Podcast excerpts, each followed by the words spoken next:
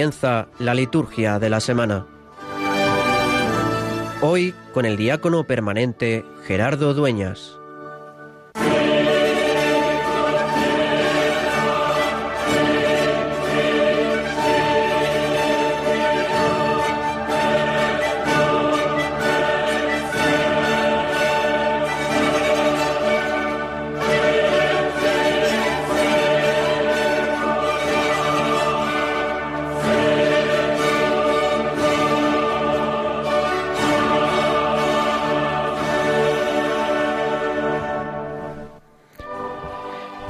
Todopoderoso y Eterno, aumenta nuestra fe, esperanza y caridad, y para que merezcamos conseguir lo que prometes, concédenos amar tus preceptos.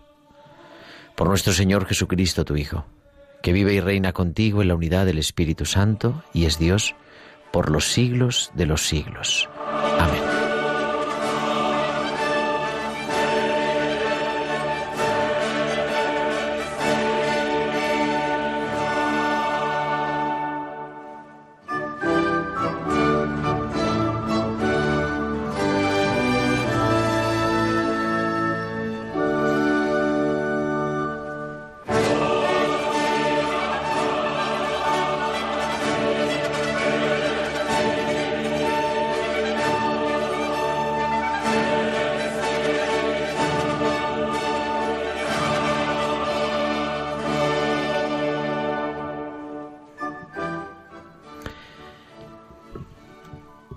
Que a algunos que se tenían por justos, a sí mismos, y se sentían seguros de sí y despreciaban a los demás, Jesús les dijo una parábola.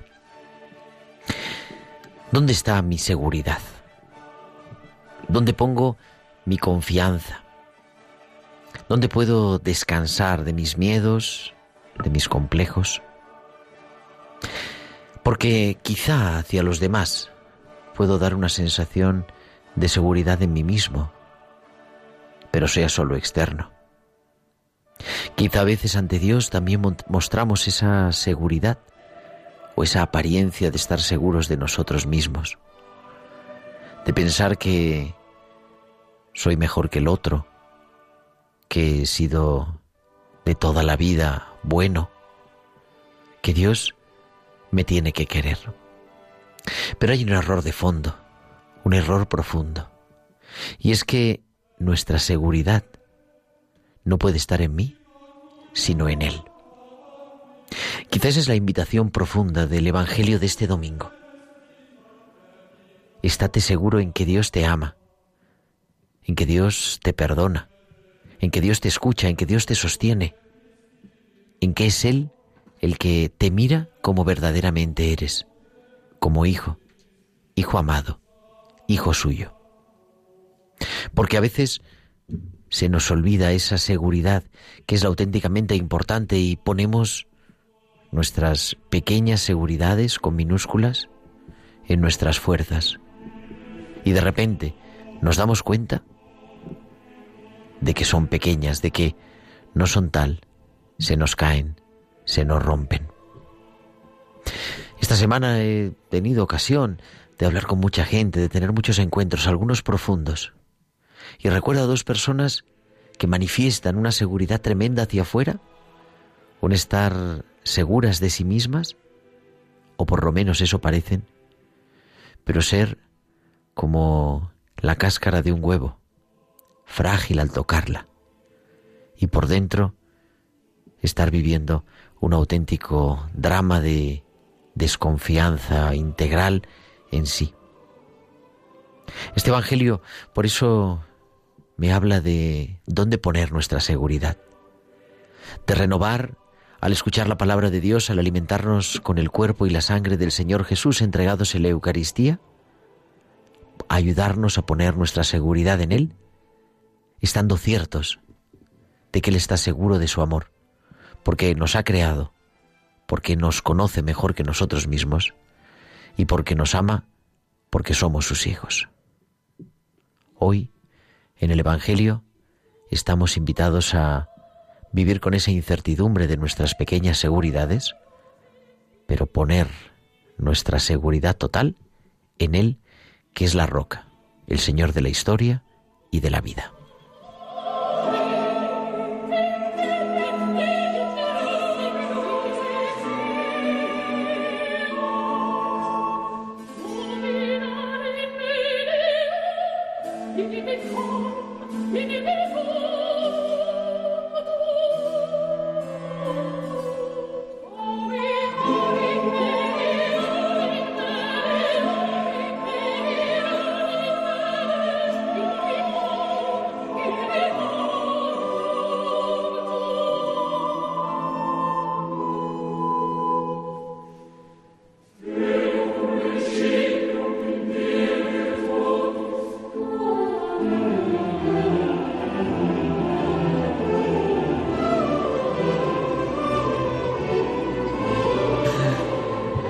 Buenas noches, las 9 y 6, las 8 y 6 en Canarias y comenzamos un sábado más en directo en Radio María desde los estudios centrales de Radio María en Madrid, la liturgia de la semana, este programa en el que nos queremos introducir en esa espiritualidad propia de la Iglesia, que es la liturgia, con un equipo joven hoy. Tengo aquí a mi izquierda a Margarita Dueñas. Margarita, muy buenas noches. Buenas noches, Gerardo, y buenas noches a todos los oyentes de Radio María. Y al otro lado del cristal, haciendo que esto suene estupendamente bien, hacía tiempo que no coincidíamos en el control. Nuestro querido Germán García. Germán, buenas noches. Muy buenas noches, Gerardo. Buenas noches a todos. Y con muchas cosas, con muchas cosas que contar en esta semana, en estos últimos días de el mes de octubre y en introducirnos ya en el mes de noviembre. Y esta semana, pues efectivamente está marcada en la liturgia por esa realidad, ¿no? Vamos a detenernos hoy, pues prácticamente en el calendario de la semana. El próximo lunes, aparte de la celebración del domingo, que hemos empezado ya como siempre con las primeras vísperas de este sábado, eh, el domingo ya 33 del tiempo ordinario, pues el lunes haremos eh, la fiesta de uno de, dos de los apóstoles de los que conocemos muy poquitas cosas, los santos Simón y Judas, eh, apóstoles. El primero, Simón el cananeo, el celote, y Judas el hijo de Santiago, también llamado Tadeo, en el que la última cena preguntó al Señor acerca de su manifestación, recibiendo del Señor Jesús esta respuesta, el que me ame observará mi palabra, y mi Padre lo amará, y vendremos a él y haremos morada en él. Pero digo, sobre todo, esta semana marcada por esa solemnidad grande, muy importante, que vamos a celebrar el próximo viernes, el 1 de noviembre, la solemnidad de todos los santos. Celebramos a todos los santos en una única festividad. La Iglesia Santa, todavía peregrina en la tierra, celebra la memoria de aquellos cuya compañía alegra los cielos. Y vinculada a esa solemnidad de todos los santos que celebraremos el próximo viernes, el sábado, pues esa fiesta o esa memoria también entrañable para cada uno de nosotros que es la conmemoración de todos los fieles difuntos, dando paso pues a este mes de noviembre que siempre ha sido tradicionalmente, ¿no? el mes de las ánimas, el mes de orar y de recuperar esa tradición y esa obra de misericordia que es rezar por los difuntos. Y acabaremos el programa con música, con un invitado muy especial, metiéndonos en lo que es la música litúrgica, pero una música litúrgica también de calidad, de una música interesante. Les invito a nuestros oyentes a permanecer a la escucha hasta el final de nuestro programa, hasta este sábado a las 10 de la noche, que ya daremos paso al informativo. Queremos, como siempre, que nos escuchen, pero también que se comuniquen con nosotros, con sus comentarios en nuestro correo electrónico, la liturgia de la semana 1 arroba radiomaria.es, la liturgia de la semana 1 con número arroba radiomaria.es y en las redes sociales, en Facebook somos Radio María España y en Twitter arroba Radio María Spain. Y pueden publicar sus comentarios con el hashtag almohadilla liturgia semana. Además, nos pueden enviar sus mensajes de WhatsApp únicamente durante la emisión en directo de nuestro programa a nuestro teléfono 668-594-383. 668-594-383. Pues estamos ya casi todo preparado. Nos metemos en este domingo trigésimo del tiempo ordinario.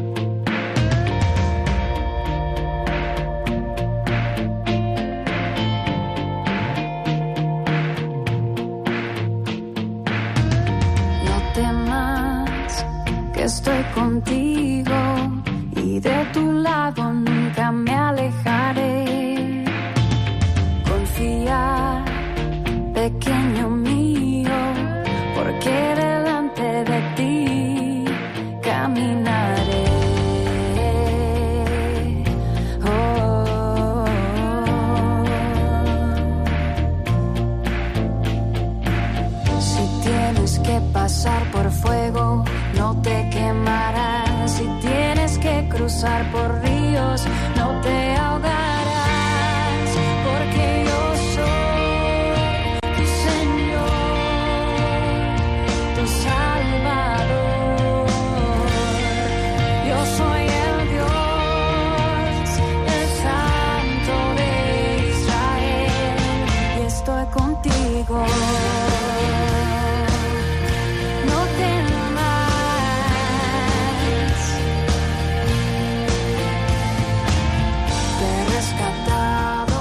Este No temas de Celinés nos mete en la liturgia del domingo 30, el domingo trigésimo ya del tiempo ordinario. Estamos llegando a la recta final, al último mes del tiempo ordinario, que culminará allá al final del mes de noviembre, en la semana 34 del tiempo ordinario, en la que celebramos la solemnidad de Jesucristo, Rey del Universo. Pero todavía quedan algunas semanas. Semana, digo, 33 del tiempo ordinario, segunda semana del Salterio para los que rezan las vísperas, rezan la liturgia de las horas, también las vísperas, y estamos todavía en este año C, este año en el que el evangelista Lucas es el que nos va acompañando. Vamos haciendo esa lectura semicontinua del Evangelio de Lucas y este domingo llegamos ya al capítulo 18, que ahora lo vamos a escuchar. Siempre, como nuestros oyentes saben, lo repetimos muchas veces, pero es importante para entender cómo se ha organizado el leccionario de la misa, ¿no? Se puede leer en, al principio de los leccionarios ese, ese orden del leccionario de la misa, el OLM, Siempre la primera lectura de los domingos está en consonancia con el Evangelio y el Salmo, por tanto, pues responde a esa lectura, por eso es Salmo responsorial. Sin embargo, la segunda lectura pues tiene un ritmo aparte, vamos leyendo diversos escritos, escritos apostólicos de manera especial de las cartas paulinas, de las cartas de San Pablo. Llevamos ya algunas semanas con las cartas de Pablo a Timoteo. Pero, digo, este domingo 33 eh, a partir del Evangelio de Lucas 18, la liturgia nos propone la primera lectura de un libro no muy conocido, pero que ha sido mucho tiempo muy usado en la Iglesia y de hecho por eso se llama el libro del eclesiástico, en el capítulo 35, en el que el autor del Sirácida que describe qué es la verdadera religión. La oración del humilde atraviesa las nubes, dice esta primera lectura. De alguna forma se pretende poner de manifiesto la relación estrecha que debe haber entre el culto y la vida del creyente. Por eso aparece, por una parte, la relación con la justicia y la oración, por eso se habla en primer lugar de la rectitud y la justicia del Señor, que se preocupa de los pobres y de los débiles, de los humildes e indefensos, y es después cuando se ensalza la oración constante, esa plegaria perseverante de quien se siente pobre, humilde, pequeño delante de Dios y de quien necesita de Él por encima de todas las cosas. Dice el autor, pero hay alguien que no necesite de su misericordia y de su bondad. Dios no tiene preferencia de personas, aunque se preocupa especialmente de los indefensos, y el culto que le agrada debe estar en sintonía con esa voluntad sincera de conversión. De alguna forma, el autor del libro del Sirácida o del Eclesiástico nos recuerda eso, que la religión abarca toda nuestra vida, es un proyecto integral de fe, que no se trata solamente del culto litúrgico o de la oración personal, sino de que toda nuestra vida, de alguna forma sea oración, sea descubrirnos necesitados, que esa es la oración, descubrirnos necesitados del amor de Dios. Y por eso, a esa lectura del libro del eclesiástico, digo capítulo 35, vamos a responder con el Salmo. Este domingo es el Salmo 33. El afligido invocó al Señor y Él lo escuchó, con esa certeza, la certeza de que Él siempre nos escucha, de manera especial a los pobres y a los humildes.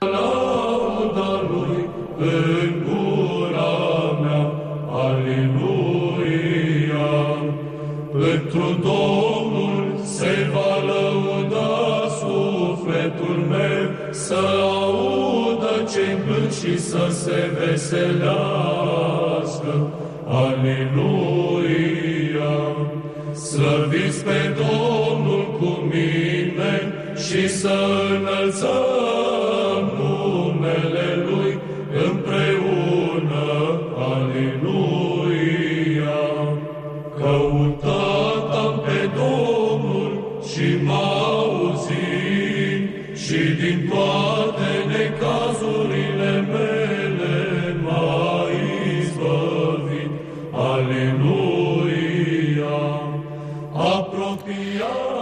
escuchando el Salmo 33, pero con un canto ortodoxo rumano, que nos recuerda, ¿verdad? Esa, y tiene ese, ese tono mm, que la Iglesia Oriental nos pone de manifiesto, ¿no? El mayor instrumento, el mejor instrumento es la voz humana, eso es lo que nos viene a decir también la espiritualidad oriental. La segunda lectura de este domingo, estamos leyendo ya de hace unas semanas las dos cartas de San Pablo a Timoteo. Leemos un texto de la segunda carta del apóstol San Pablo a Timoteo en el que el autor, como si fuera el mismo Pablo, se nos presenta en los últimos días de su vida, ya el final, el capítulo cuarto de Timoteo en el que Pablo dice, me está reservada la corona de la justicia. Esos últimos días de la vida de Pablo antes del martirio, sintiéndose abandonado de casi todos, pero sabiendo que no está solo. El Señor le acompaña. Este texto que leemos en la liturgia es uno de los más elocuentes y bellos del epistolario paulino. La tradición es segura en cuanto al martirio del apóstol de los gentiles, y aquí es descrita como una experiencia martirial. Es como un examen de conciencia evangélico lo que podemos escuchar y meditar en este domingo, que se proyecta elocuentemente desde una dimensión sacramental de la vida cristiana, que debe ser una vida verdaderamente apostólica. Con metáforas e imágenes desbordantes se habla de la muerte como la victoria del Evangelio. Se percibe claramente que la muerte del apóstol no es el final, como tampoco es para nosotros nuestra muerte el final. La vida de Pablo ha sido como una carrera larga, competitiva, buscando una corona, la de la justicia que Dios otorga a los que se mantienen fieles. Por otra parte, los elementos autobiográficos de que se encuentra abandonado y en disposición de ser juzgado son también parte de esa lucha hasta el final de quien ha hecho una opción por el Evangelio con todas sus consecuencias. No le preocupa su autodefensa, sino que el Evangelio, la buena noticia del Señor Jesús, sea conocido en todas partes y en eso empeña toda su vida. Por eso dice que va a recibir esa corona de justicia que el Señor entrega. Y nos preparamos, como siempre, al centro, al culmen de la liturgia de la palabra, que es la proclamación del Evangelio, con el canto del aleluya. Aleluya.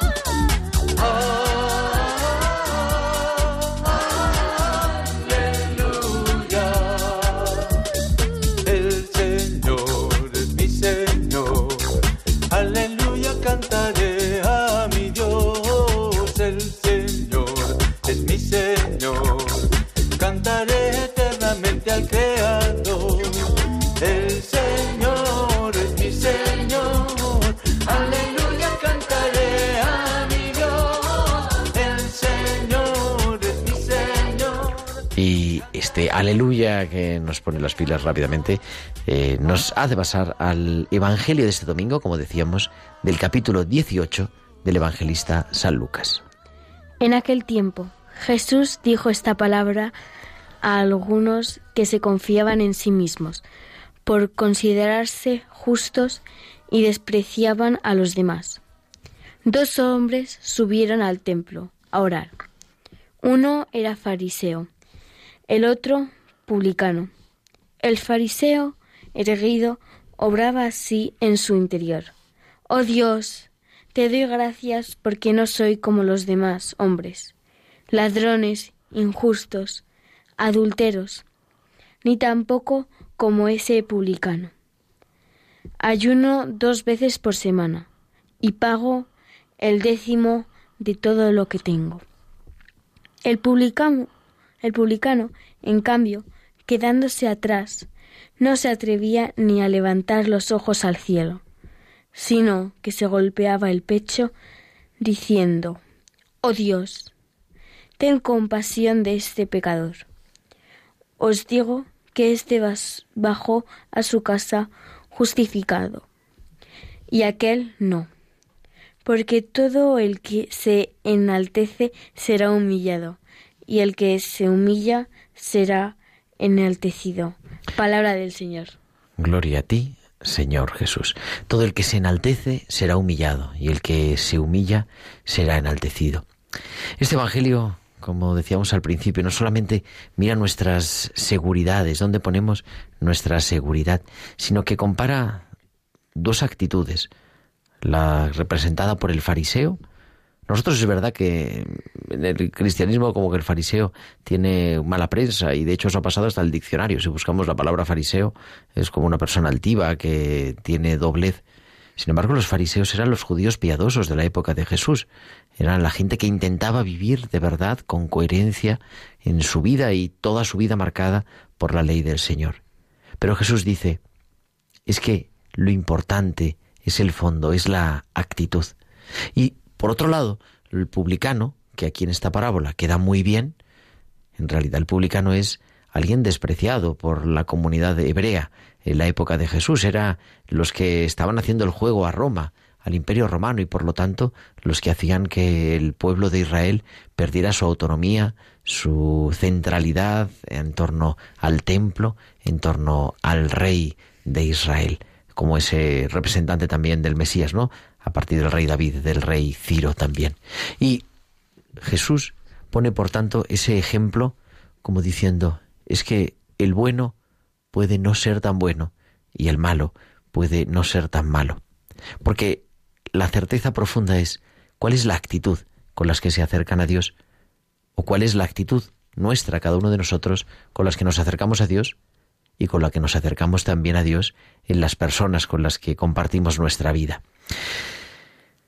El fariseo, Señor, te doy gracias, no soy como los demás, ayuno dos veces por semana, pago el diezmo de lo que tengo, no soy como ese publicano que está ya condenado. Si el fariseo mm, le reconcome, ¿no? Ese odiese presentarse con sus buenas obras. Quizá al fariseo le falta la escucha de la palabra de Dios. Solo él es bueno y de alguna forma descubre en su vida, y eso es lo que le han enseñado, que Dios está solamente de su parte, sin darse cuenta que Dios está de parte de todos, pero de manera especial, como escuchábamos en la primera lectura, Dios es un juez un poco parcial a favor, a favor del pobre. La humildad del publicano en el, extremo, en el extremo opuesto del fariseo, no solo el extremo opuesto del templo, al final, sino también opuesto en el corazón. Señor, ten compasión de este pecador se mira a sí mismo y no le gusta lo que ve. ¿Cómo nos plantamos delante de Dios? Yo creo que no se trata de una falsa humildad o un nada más decir los problemas que tenemos, no reconocer que Dios, es cierto, actúa en nuestra vida, nos regala capacidades, dones, pero son dones, regalos de Él. Y nosotros muchas veces, pues, no hacemos el bien que queremos, como decía la lectura de ayer viernes de Pablo a los romanos, ¿no? A veces no hacemos el bien que queremos y sí hacemos el mal que no queremos. Es una invitación a presentarnos ante Dios con toda nuestra realidad, con autenticidad, sabiendo que Él es el que nos conoce, que no le tenemos que convencer de nada, sino que en la oración lo que, lo que estamos llamados a encontrar es a ese Dios misericordioso, que nos acoge siempre, pero que nos pide esa humildad profunda del corazón. Y eso no solamente vivido en nuestra oración o en nuestra vida espiritual, sino también con esas actitudes espirituales profundas que son capaces de ver en los hermanos, en la humanidad, y en concreto la humanidad doliente, a ese Dios que nos ha creado a su imagen y semejanza, y que, como nos recuerda en el juicio final Mateo, ha querido quedarse en el pobre, en el enfermo, en el perseguido, en el que pasa hambre y sed. Que María, nuestra Madre, también nos ayude a escuchar con humildad, a muchas veces no entender, pero hacer realidad la palabra de Dios en nuestra vida. Y este Evangelio pues nos pone también en sintonía ¿no? con esta semana que vamos a vivir, que es la semana de todos los santos.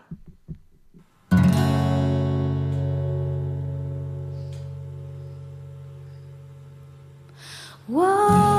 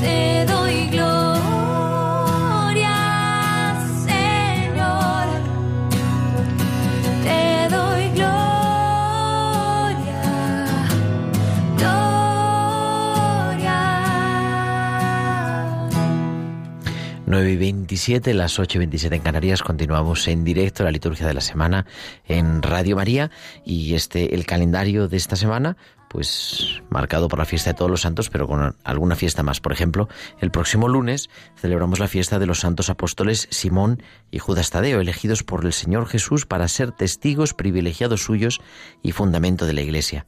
La lectura del Evangelio escucharemos el relato de la elección de los doce con sus nombres. Apenas tenemos referencias de ellos, de su misión apostólica.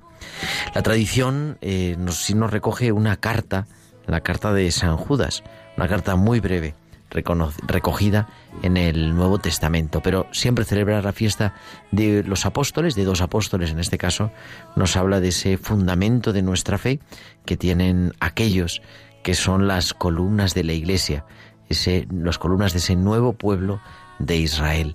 Nos recuerda Pablo ¿no? En, en, la primera lectura de la misa del lunes. Estáis edificados sobre el cimiento de los apóstoles y rezaremos eso también en el, en el prefacio. Ese día, además, nos unimos en la oración a la iglesia de Tuibigo que celebra la ordenación episcopal de Monseñor José Diegues Reboredo, que fue ordenado obispo en 1984. El, eh, al día siguiente, el martes 29 de octubre, eh, nos unimos, es un día de feria, nos unimos también en la oración a la iglesia que peregrina en Ávila, porque es el aniversario de la muerte del que fuera su obispo, eh, en 1996, Monseñor Maximino Romero de Lema. Y el jueves 31, en esa víspera del Día de Todos los Santos, nos unimos también a la iglesia que peregrina en Madrid, porque es el aniversario de la ordenación episcopal del que fuera su arzobispo, el cardenal Antonio María Rocco Varela, que fue consagrado obispo auxiliar de Santiago de Compostela el 31 de noviembre del año 1976. Y todo eso nos convoca en esta semana con esa fiesta central central en este todo este tiempo, seguramente en este trimestre, esta fiesta camino de el final del año litúrgico, que es la solemnidad del 1 de noviembre, la solemnidad de todos los santos.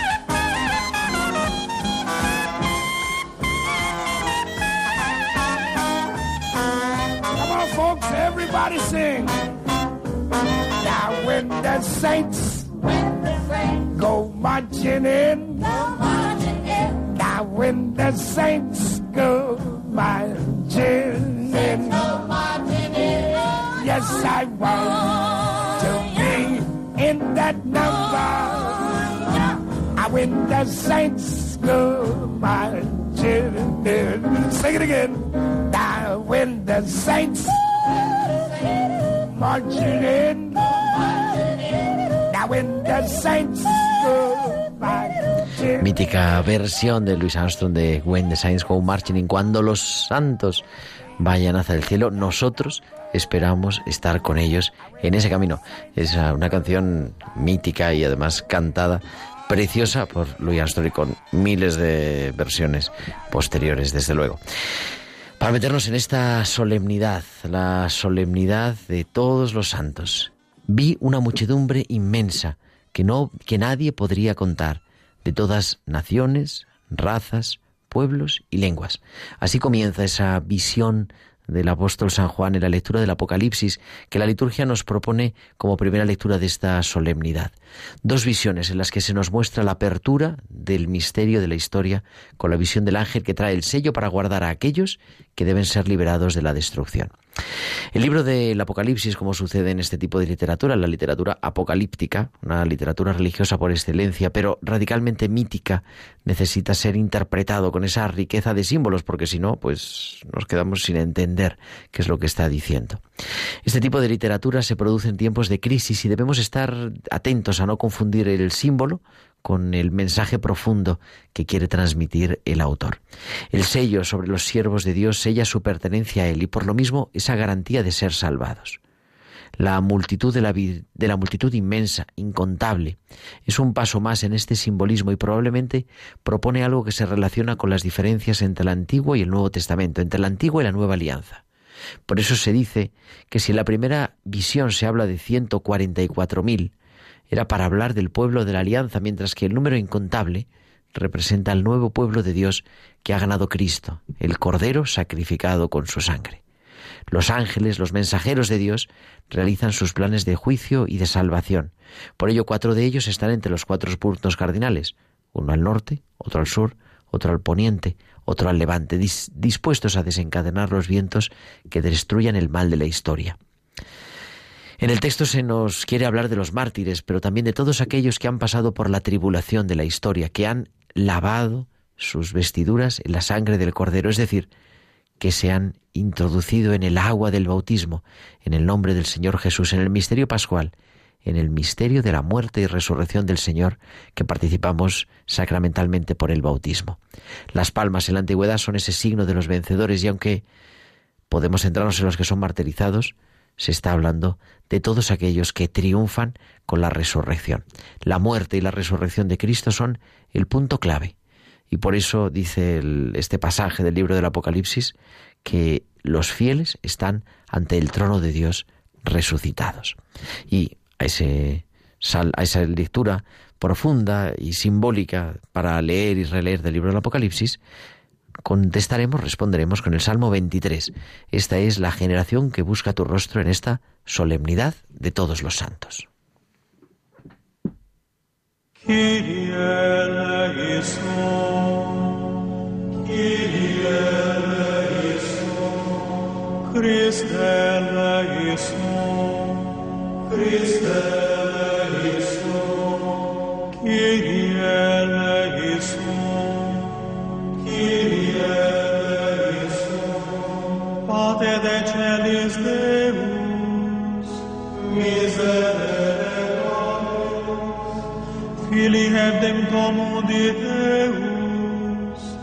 miserere Spiritus Sancte Deus, miserere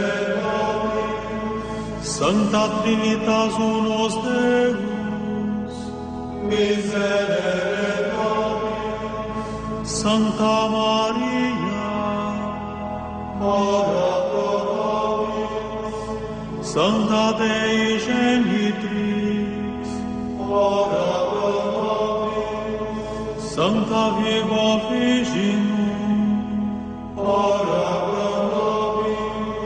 Sancti Michael, Gabriel et Raphael, ora pro nobis. Omnes Sancti Angeli, ora pro nobis. Sancte ora pro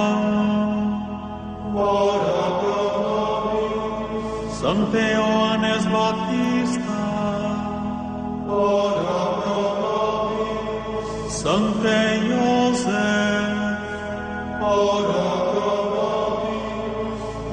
Sancte Patriarcha et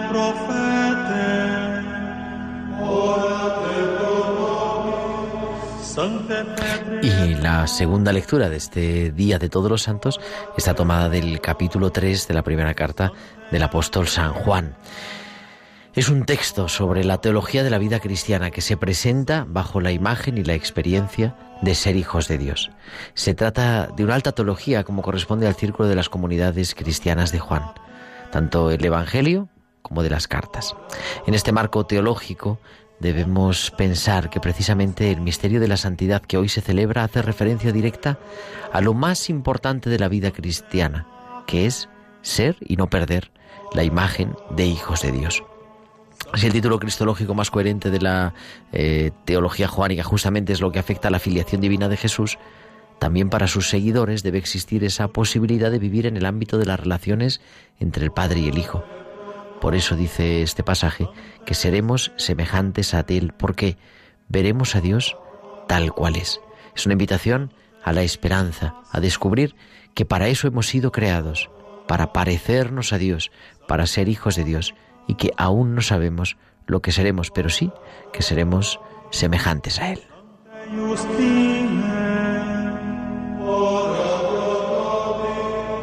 Santa Laurenci, ora pro nobis. Santa Agnes, ora pro nobis. Omnes Sancti Martires, ora pro nobis. Sancti Leo et Gregori, ora pro nobis. Sancte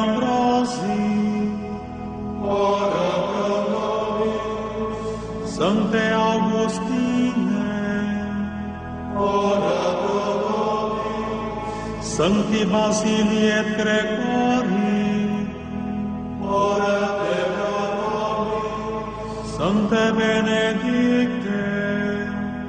Ora Y mientras seguimos orando con las letanías, escuchamos el centro de la liturgia de la palabra de este Día de Todos los Santos, que es la proclamación del Evangelio, las bienaventuranzas de San Mateo, de su capítulo 15. En aquel tiempo, al ver Jesús el gentio, subió al monte, se sentó y se acercaron sus discípulos.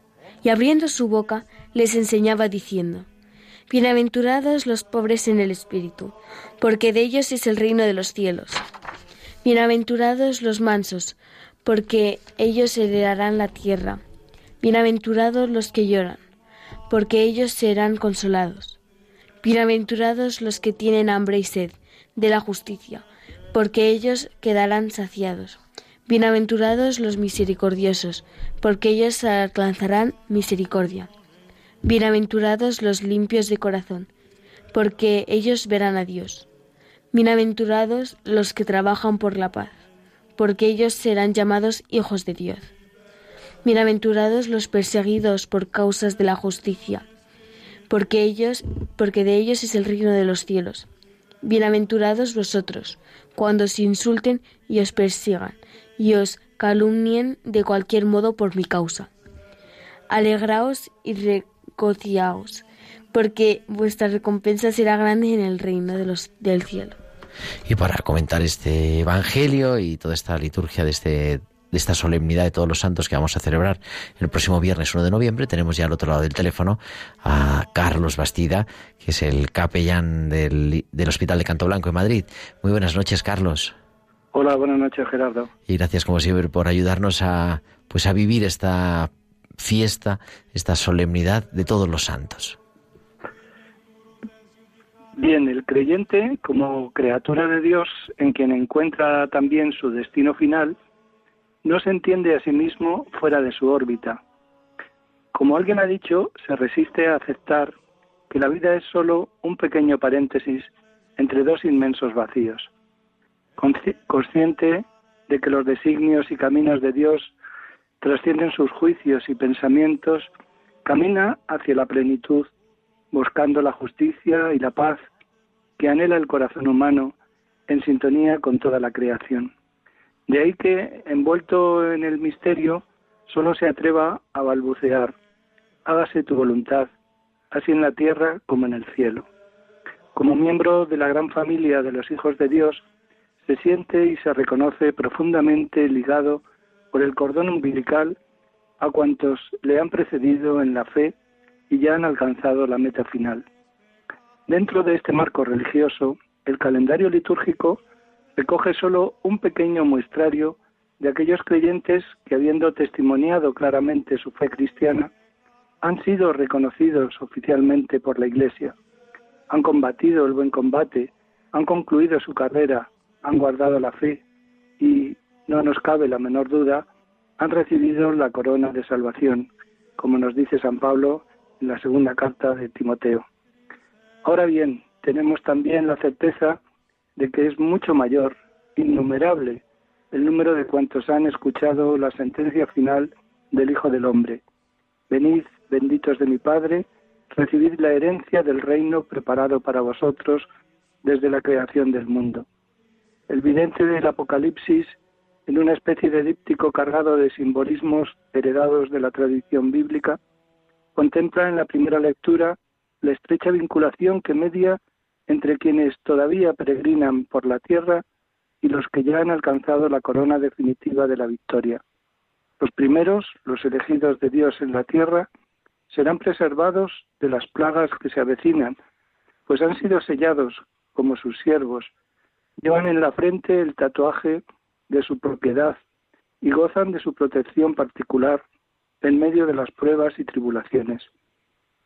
Los segundos, los elegidos de Dios en el cielo, revestidos con la túnica blanca de transfigurados y con la palma de la victoria en la mano, han consumado la salvación anunciada en la tierra, procedentes de todos los pueblos, lenguas y razas, conforman en torno al trono del Cordero la Jerusalén celeste, donde celebra eternamente la solemne liturgia de reconocimiento y alabanza a su Dios.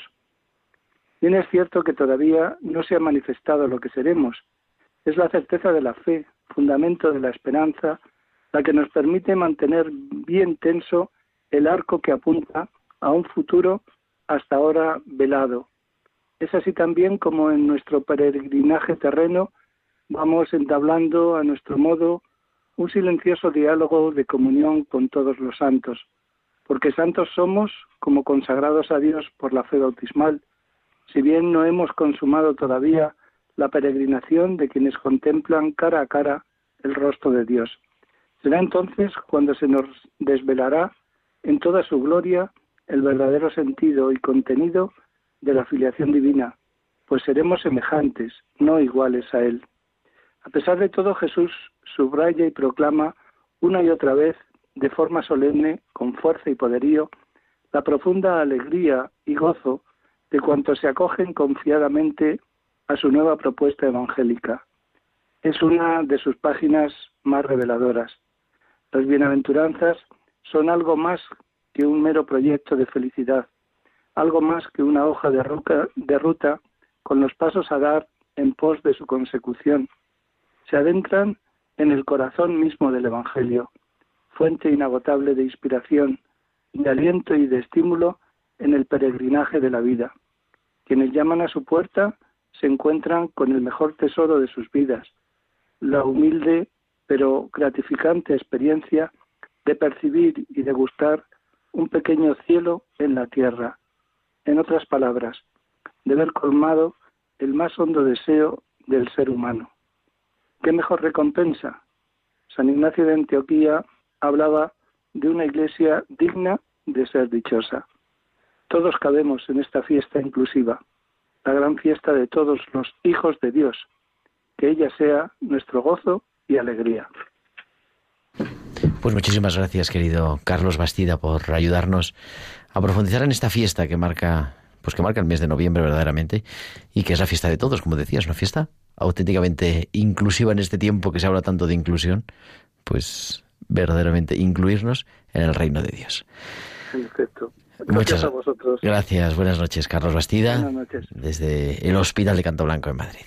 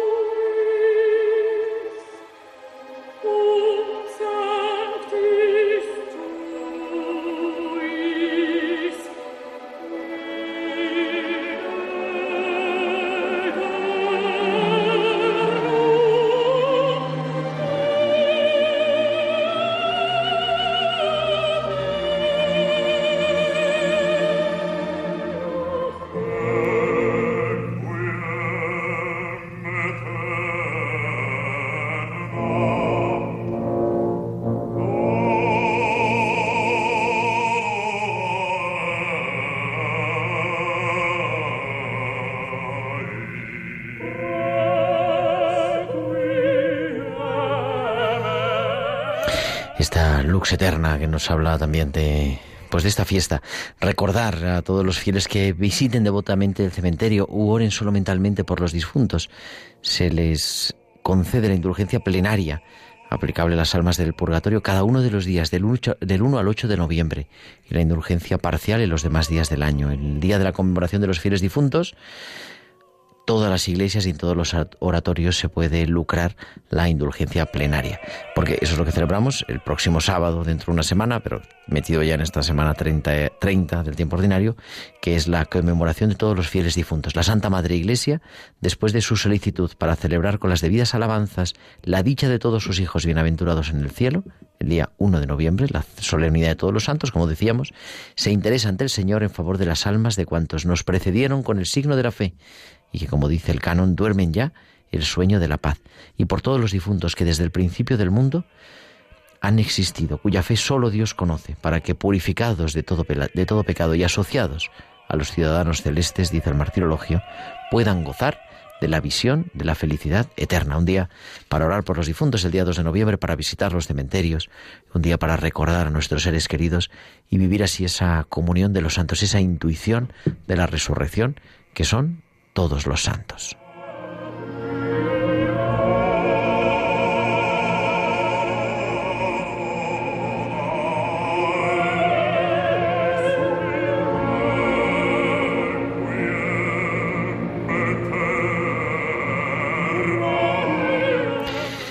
Y a las 9.49 el tiempo se nos echa encima, pero son las 8.49 en Canarias. En Múnich también las 9.49. Óscar de la Torre, muy buenas noches.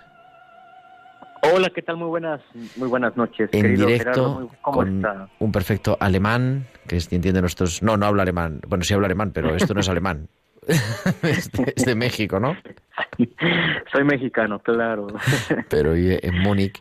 Eh, Oscar de la Torre es un tenor eh, de reconocido prestigio, un joven tenor también, ¿verdad? Y que nos habla de esa, de esa pasión, ¿no? Tu pasión es la música. Sí, bueno, ¿qué podremos decir? La música para mí ha sido parte de mi vida desde, podríamos decir que casi casi desde que nací. Y, y pues para mí la música es, es la máxima expresión.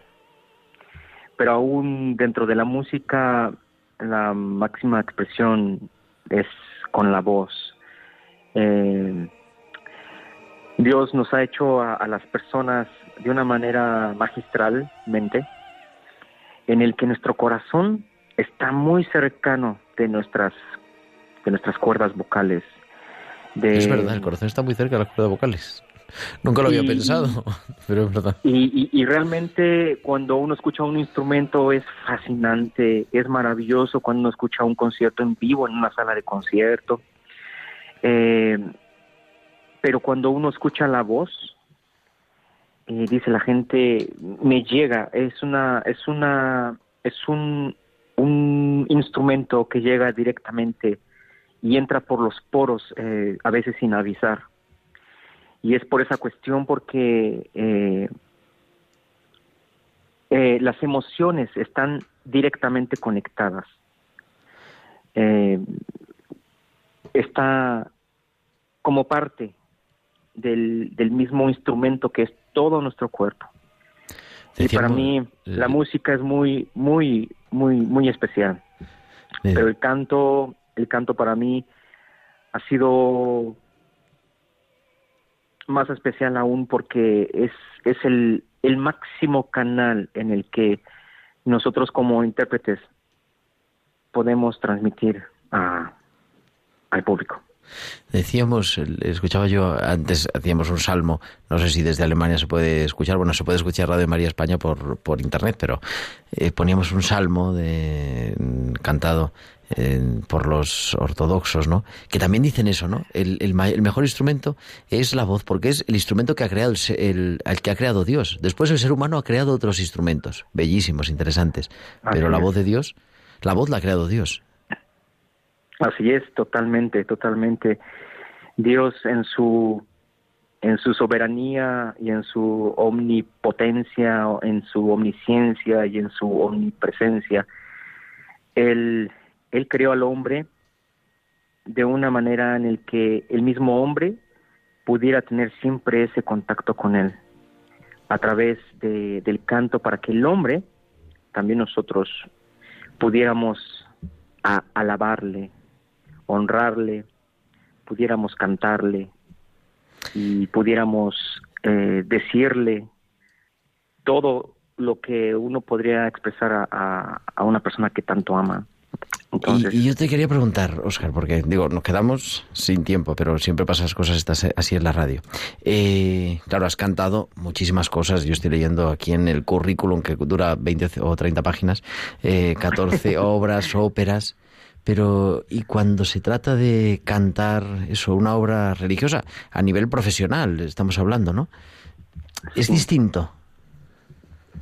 Totalmente, bueno, he tenido la, la dicha, la, la, la gran fortuna de, de, de abordar eh, oratorio, uh, muchísimos oratorios y de todas las épocas, desde he cantado muchísimo canto gregoriano eh, y bueno pues pasando por por mm, por Monteverdi pasando por todos eh, barrocos por supuesto Bach Vivaldi Händel y pasando por los clásicos eh, Mozart Haydn y bueno más para acá Beethoven y ya después Bruckner he tenido la oportunidad verdaderamente y me siento muy muy privilegiado de, de que mi carrera he podido eh, realmente disfrutar también esta parte de, de, de, mi carrera. Mi carrera en México se llamaba la carrera eh, licenciatura de cantante de ópera y de concierto. Y entonces se ha hecho se ha hecho verdaderamente un, un algo, algo muy especial para mí que he podido cantar tanto hora, eh, conciertos y óperas, ¿no? Eh, óperas de Rossini, de Mozart, de Verdi, Traviata. Y bueno, eh, oratorios, pues he tenido la, la, dicha de, hacer muchos conciertos y, y obviamente la, la adoración a Dios a través de estas, de estas piezas eh, de oratorio, pues para mí han sido muy muy especiales como parte de formativa, pero allá ahora como cantante profesional me, ha, me ha abierto muchas puertas. Decía San Agustín, Quien ora, quien canta, ora dos veces. Eh, tenemos, hay una página web, eh, porque me está, está viendo la música, que esto es que se acaba la cosa. oscardelatorre.eu ¿no? es tu, es. tu página web. Eh, ¿Cuándo te vemos en España? ¿Cuándo te escuchamos en España, mejor dicho? Bueno, todavía no hay nada previsto. por lo pronto eh, estamos en charlas, no, no, no ha habido exactamente nada concreto. Ahorita mi agenda apunta aquí en Alemania, eh, en Austria, en Suiza, eh, en Italia, que es mi principal, bueno, mercado, donde pues más me invitan. Y, y, bueno, en España, pues yo estoy bueno, pues todos andar, a cualquier, A cualquier posibilidad. De la torre.eu, cuando vengas a Madrid, te estás invitado también a visitar nuestros estudios en Radio María en la liturgia de la semana para pues hablarnos también de esa vocación ¿no? y, hablar más despacio de eso de que quien ora cantando eh, ora dos veces y descubrir ese instrumento que Dios ha hecho, las cuerdas vocales muy cerca del corazón. Me quedo con eso. Óscar de la Torre, tenor, muchísimas gracias. Buenas noches. Una, un abrazo para ti y saludos a todos tus telescuchas. Y a todos ustedes oyentes, pues nos quedamos sin tiempo. Aunque esta noche es más larga. A las 3 serán las 2. Esta noche dormimos una hora más o escuchamos una hora más la radio, pero eso ahora se lo van a contar en el informativo a las 10 en punto. Muchísimas gracias a Germán García, buenas noches. También a Margarita de Huertueñas, muchas gracias, buenas noches. Buenas noches. Y a todos ustedes, hasta el próximo sábado, como siempre, a las 9, a las 8 en Canarias, aquí en la liturgia de la semana en Radio María. Hasta entonces, un abrazo de su amigo el diácono Gerardo Dueñas.